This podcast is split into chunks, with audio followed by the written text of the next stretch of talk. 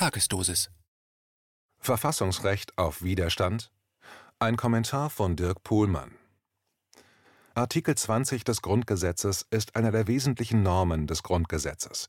Das bedeutet konkret, dass die ersten drei Absätze des Artikel 20 in ihrem Bestand und Sinn nie geändert werden dürfen. Das gilt ansonsten nur noch für den Artikel 1, der die Würde des Menschen und die Menschenrechte als Grundlage und Zweck allen staatlichen Handelns festschreibt. In den ersten drei Absätzen des Artikel 20 wird festgelegt, dass Deutschland eine Demokratie mit Wahlen ist, ein Sozialstaat, ein Bundesstaat, in dem die Länder wichtige Regelungen treffen können, und eine Republik. Die Umwandlung Deutschlands in eine Monarchie ist also nicht mehr legal möglich. Wörtlich lautet der Artikel 20 1 die Bundesrepublik Deutschland ist ein demokratischer und sozialer Bundesstaat. 2. Alle Staatsgewalt geht vom Volke aus. Sie wird vom Volke in Wahlen und Abstimmungen und durch besondere Organe der Gesetzgebung, der vollziehenden Gewalt und der Rechtsprechung ausgeübt. 3. Die Gesetzgebung ist an die verfassungsmäßige Ordnung, die vollziehende Gewalt und die Rechtsprechung sind an Gesetz und Recht gebunden. Den ersten drei Absätzen wurde 1968 ein vierter hinzugefügt. Artikel 20 Absatz 4 des Grundgesetzes lautet: Gegen jeden, der es unternimmt, diese Ordnung zu beseitigen, haben alle Deutschen das Recht zum Widerstand, wenn andere Abhilfe nicht möglich ist. Was bedeutet dieses Recht zum Widerstand gegen die Abschaffung der verfassungsmäßigen Ordnung? Das Recht auf Widerstand gegen eine tyrannische Herrschaft wurde von verschiedenen Philosophen seit dem Altertum deklariert aber dieses Recht ist ein Naturrecht jenseits des kodifizierten Rechts, also eine Idee und kein Gesetzestext. Ein juristisches Recht auf Widerstand gibt es in dieser Form nur in Deutschland. Das hat seine Gründe. Jede Verfassung steht auf einem hohen Sockel und wird in vielen Sonntagsreden mit geradezu religiöser Inbrunst gleichsam als Zentralheiligtum des jeweiligen Staates beschworen. Wer erfolglos einen Staatsumsturz versucht, wird vom obersten Gericht des weiter bestehenden Staates nicht nur verurteilt, sondern auch als widerlicher Abschaum denunziert, bevor man ihn hinrichtet. Wie papierend der Anschein von staatlicher Ewigkeit ist, dessen Erscheinungsform die Verfassung ist, sieht man an den Schauprozessen gegen die Verschwörer des 20. Juli, die Hitler töten wollten. Sie sind ja ein schäbiger Lump, dröhnte Roland Freisler als Staatsrepräsentant in seiner edlen Robe, als ihm Graf Schwerin im Volksgerichtshof zur Erniedrigung und Vernichtung vorgeführt wurde. Wie gesagt, Deutschland ist ein Sonderfall. Wenige Jahre später war Freisler die Symbolfigur eines schäbigen Lumps und Graf Schwerin ein hochgeehrter Widerstandskämpfer, nach dem Straßen benannt wurden. Es gab eine neue politische Ordnung, Ergebnis eines verlorenen Krieges, mit einer neuen Verfassung, dem Grundgesetz.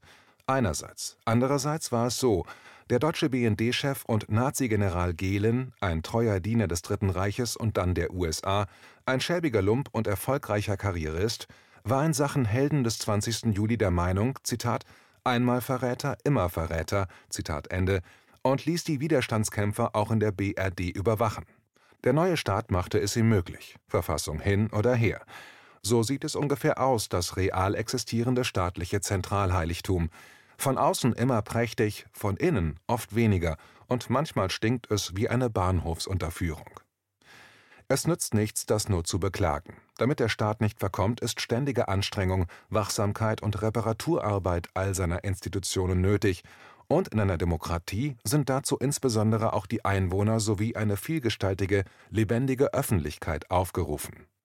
Die Verfassung ist zentral, sie ist wichtig, sie muss hochgehalten werden, aber sie ist im idealen Fall nur die Kodifizierung eines real existierenden Geisteslebens, nicht der Text garantiert die Existenz des Geistes, der Geist garantiert die Wirksamkeit der Verfassung. Das deutsche Grundgesetz ist aber auch die Grundlage aller anderen rechtlichen Vorschriften und insofern tatsächlich höchst wirksam, keinesfalls nur eine Absichtserklärung im Sinne des Komikers Groucho Marx. Das sind meine Prinzipien, falls sie Ihnen nicht gefallen, habe ich auch noch ein paar andere. Denn aus der deutschen Verfassung folgen alle anderen juristischen Vorschriften mit Notwendigkeit. Sie ist Manifest und zentrales Regelwerk gleichzeitig. Die deutsche historische Erfahrung mit Verfassungen ist wegen der Machtübernahme der Nazis einzigartig. Eine außerordentlich vitale Kulturnation verkam in den 30er Jahren innerhalb weniger Jahre zu einem Tiefpunkt der Menschheitsgeschichte. Rückblickend wurde als eine Ursache dieser selbstverschuldeten Katastrophe die Weimarer Verfassung identifiziert. Deswegen wurden im Grundgesetz neue Vorschriften als Brandmauer eingezogen. Das Regieren über den Ausnahmezustand, einer der Faktoren, der die Weimarer Demokratie zerstörte, wurde von den Müttern und Vätern des Grundgesetzes deshalb in bester Absicht gestrichen. Das Grundgesetz insgesamt ist von gutem Willen geprägt, es ist der ehrliche Versuch eines Neuanfangs. Aber die Bundesrepublik wurde nicht durch den Verfassungstext bestimmt, sondern von der politischen Wirklichkeit. Sie veränderte sich durch die Netzwerke alter Nazis in neuen Führungspositionen, durch die Wiederbewaffnung, den Aufbau der Bundeswehr und die Umbenennung der CIA-Organisation Gehlen in BND, in einen Staat der teilweisen Restauration des Reiches, vor der das Grundgesetz Deutschland eigentlich schützen sollte. Der Geist des Grundgesetzes war nicht bestimmend, weil er nicht der bestimmende Geist der BRD war. Der Ausnahmezustand wurde dann 1968 unter der Bezeichnung Notstandsgesetze wieder in die Verfassung eingeführt. Das war damals äußerst umstritten. Eine große außerparlamentarische Opposition aus Studenten, Intellektuellen und Gewerkschaften protestierte vehement gegen die Regierung, gegen die Grundgesetzänderung der Großen Koalition aus CDU und SPD. Die Vergangenheit des Ermächtigungsgesetzes, offiziell hieß es Gesetz zur Behebung der Not von Volk und Reich, war noch sehr gegenwärtig. Das Gesetz markierte den Beginn der Machtergreifung des Staates, der die Nazi-Verbrechen durchführte. Der Protest gegen die Notstandsgesetze der BRD vereinigte deshalb Gruppen, die ansonsten wenig Gemeinsamkeiten hatten. Er ähnelt insofern dem außerparlamentarischen Protest gegen das Corona-Gesetz vom November 2020, das ja ebenfalls ein Ermächtigungsgesetz ist, diesmal zur Behebung der Pandemienot.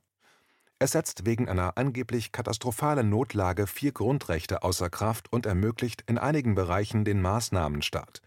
Genau wegen dieser peinlichen Ähnlichkeit mit 1933 und 1968 betonen die im Parlament vertretenen Parteien und die angeschlossenen Funkhäuser so vehement, dass man diese Gesetze keinesfalls miteinander vergleichen könne und dürfe um 1968 den Protesten gegen die Wiedereinführung des Ausnahmerechts etwas entgegenzusetzen, wurde vom Parlament damals der Absatz 4 den zentralen Vorschriften des Artikel 20 Absatz 1 bis 3 hinzugefügt, als weiße Salbe, als Beschwichtigungsversuch.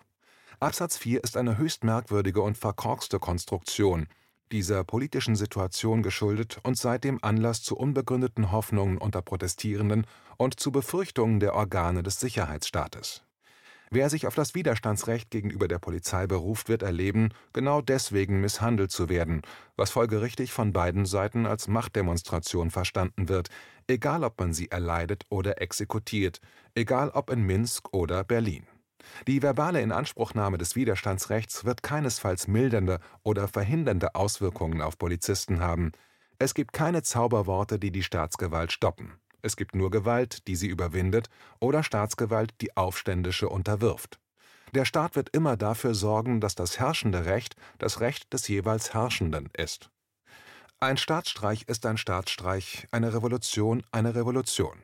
Altes Recht wird gebrochen und neues Recht gesetzt. Oder der Versuch scheitert und wird mit Gewalt von der alten Herrschaft beantwortet, die sich dann meist vor Empörung über die unglaubliche Verderbtheit der Verräter nicht mehr einkriegt und am liebsten noch die Leichname der abgeurteilten Staatsfeinde auf dem Müll entsorgen will. Das ist eine Funktion des Machtwechsels, keine rechtliche Figur.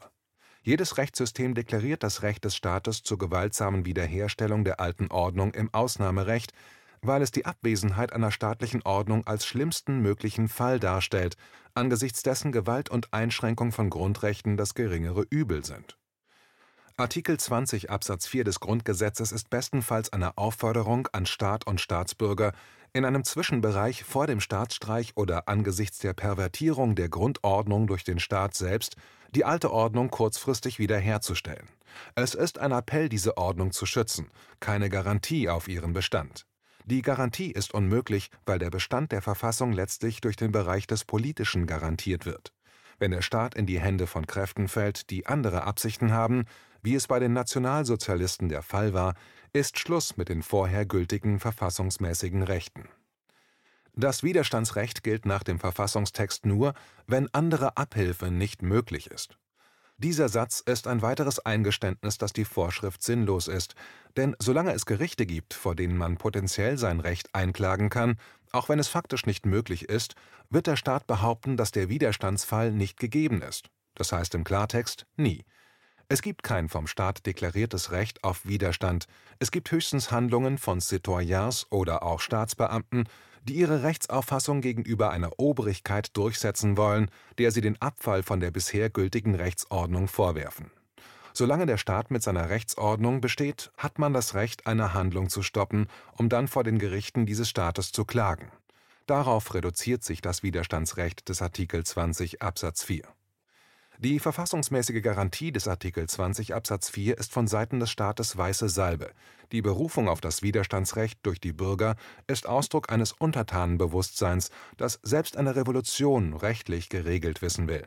Eine Art bausparer Mentalität, wie sie auch in der verkünstelten Rechtsauslegung der außenpolitischen Souveränität sichtbar wird, die angeblich gelöst ist, sobald es einen Friedensvertrag gibt die außenpolitische Souveränität eines Staates kann durch einen Vertrag kundgetan werden, wenn sie realpolitisch vorhanden ist, aber ein Vertragstext wird niemals die Souveränität erzeugen.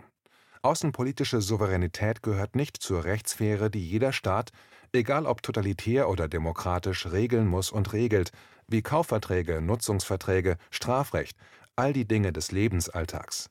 Die außenpolitische Souveränität entstammt der Sphäre politischer Macht, man nimmt sich die Souveränität, weil man es kann, oder man besitzt sie nicht.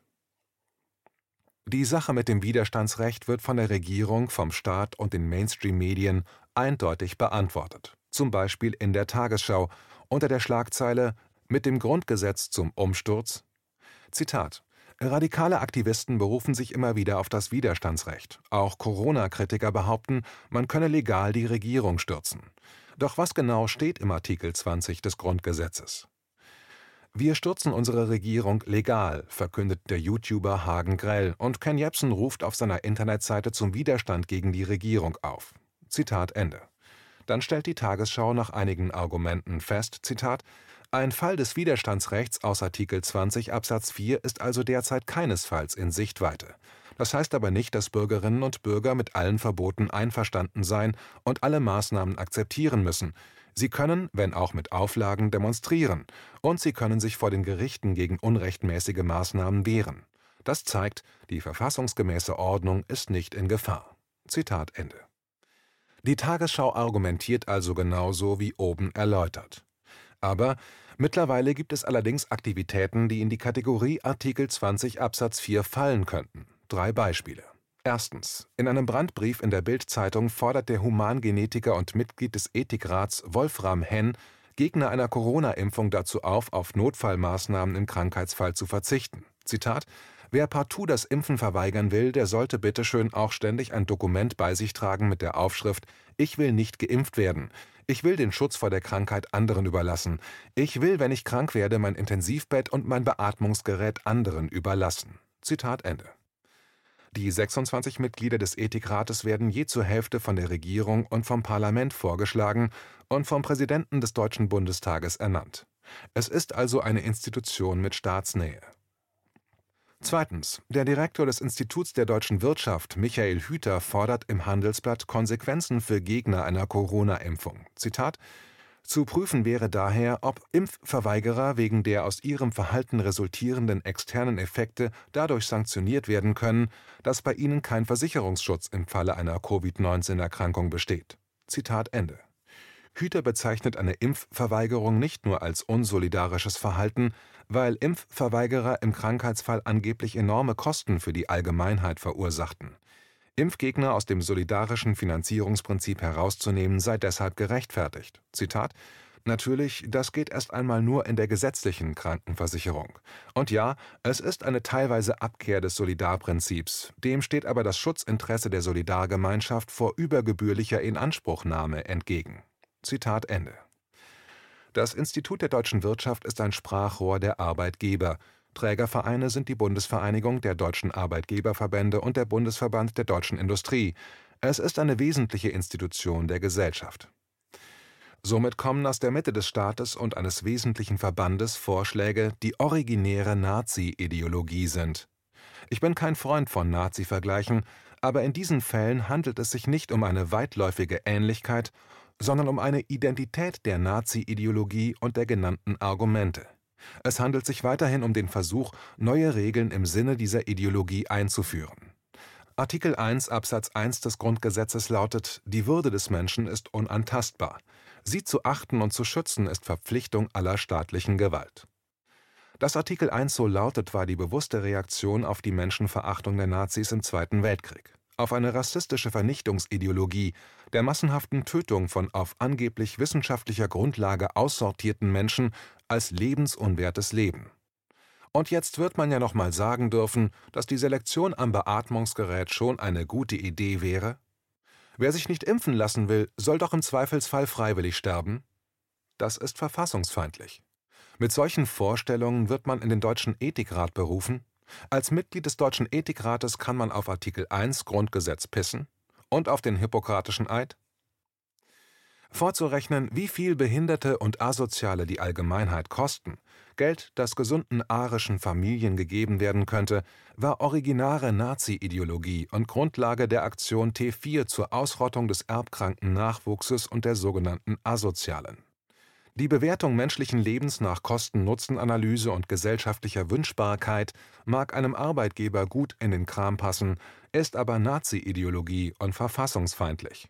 Mit solchen Vorstellungen kann man Direktor des Institutes der deutschen Wirtschaft werden und bleiben? Michael Hüter hat sein Menschenbild noch nicht ausdekliniert. Die Impfgegner sind doch nur eine Gruppe von Asozialen. Es gibt aber noch viel mehr kostenintensive Subjekte, die unsere Krankenhäuser verstopfen. Warum nicht Raucher die teure Krebsbehandlung selbst zahlen lassen? Die sind doch selbst schuld. Eine kostengünstige Spritze zum Einschläfern wäre volkswirtschaftlich sinnvoller. Warum nicht übergewichtige Menschen die Kosten für Rücken- und Hüft-OPs, die sie ja selbst zu verantworten haben, auch selbst zahlen lassen? Muss man die überhaupt behandeln? Das sind doch keine wertvollen Arbeitskräfte. Die kosten nur, bringen aber nicht genug in die Kasse. Warum nicht Menschen, die nicht genug Sport getrieben haben, im Alter die Intensivstation bei Herz-Kreislauf-Problemen verweigern? Das hätten die doch selbst verhindern können mit einem guten Fitnessprogramm. Und dann wären da drittens noch die Schweigemärsche. Deren Teilnehmer halten akribisch 1,5 Meter Abstand, laufen brav mit Maske, Fahnen und Transparente sind nicht erlaubt. Es gibt nicht einmal Sprechchöre. Die Demonstranten sind die Streber unter den Demonstranten. Was sie abliefern, ist sozusagen übelste Gandhi-Imitation. Aggressiv pazifistisch mit Nähe zum friedvollen Terrorismus, genau wie dieser bebrillte Fanatiker der Gewaltfreiheit. Wie wir alle wissen, musste ja die große August-Demonstration in Berlin von der darüber sehr traurigen Polizei notgedrungen aufgelöst werden. Die Polizei drängte erst die Demonstranten zusammen, sodass sie den Abstand nicht einhalten konnten, und obendrein wurde die Maskenpflicht nicht befolgt. Also wurde die Demo aufgelöst. Die Schweigemärsche sind ganz anders, werden aber trotzdem verboten. Begründung, weil sie gegen die Regierungspolitik sind. Sie sind damit ein Experiment auf die Verfassungstreue der Regierungen. Die Demonstranten halten sich an alle Regeln. Nützt es etwas? Nein womit bewiesen ist, dass es gar nicht um die Einhaltung der Regeln geht, sondern um die Abschaffung von Demonstrationen, die nicht genehm sind, was nicht nur als Vergehen, sondern als Angriff auf die verfassungsmäßige Ordnung bezeichnet werden kann. Es sind drei Angriffe auf die verfassungsmäßige Ordnung, die, würden sie von KenFM geäußert werden, einen Orkan der Entrüstung zur Folge hätten und Minuten später die sofortige Sperrung aller Kanäle von KenFM. Apropos, die Löschung der Internetkanäle diverser alternativer Medien ist ein weiterer Beleg für den Angriff auf die verfassungsmäßige Ordnung. Die Meinungsfreiheit, die über YouTube außer Kraft gesetzt wird, ist schlechthin konstituierend für die Demokratie, hat das Bundesverfassungsgericht entschieden. Dass das deutsche Parlament und die Regierung hier nicht regelnd im Sinne des Artikel 5 eingreifen, sondern die Zensur billigend in Kauf nehmen, ist ein Alarmsignal. Ob die deutschen Gerichte, die deutschen Beamten, die deutschen Politiker, die Regierungen und die Tagesschau wohl jetzt gemeinsam im Sinne des Artikel 20 Absatz 4 dafür sorgen, dass die in den beschriebenen Fällen laufende Abschaffung der verfassungsmäßigen Ordnung gestoppt wird? Oder wird im Gegenteil demnächst aus der Mitte des Ethikrates und der Tagesschau die Einführung der ethisch qualifizierten Hand gefordert, die bei Impfgegnern und Corona-Maßnahmengegnern das Beatmungsgerät abschaltet? Und wer wäre dann nach Artikel 20 Absatz 4 aufgefordert, die verfassungsmäßige Ordnung wiederherzustellen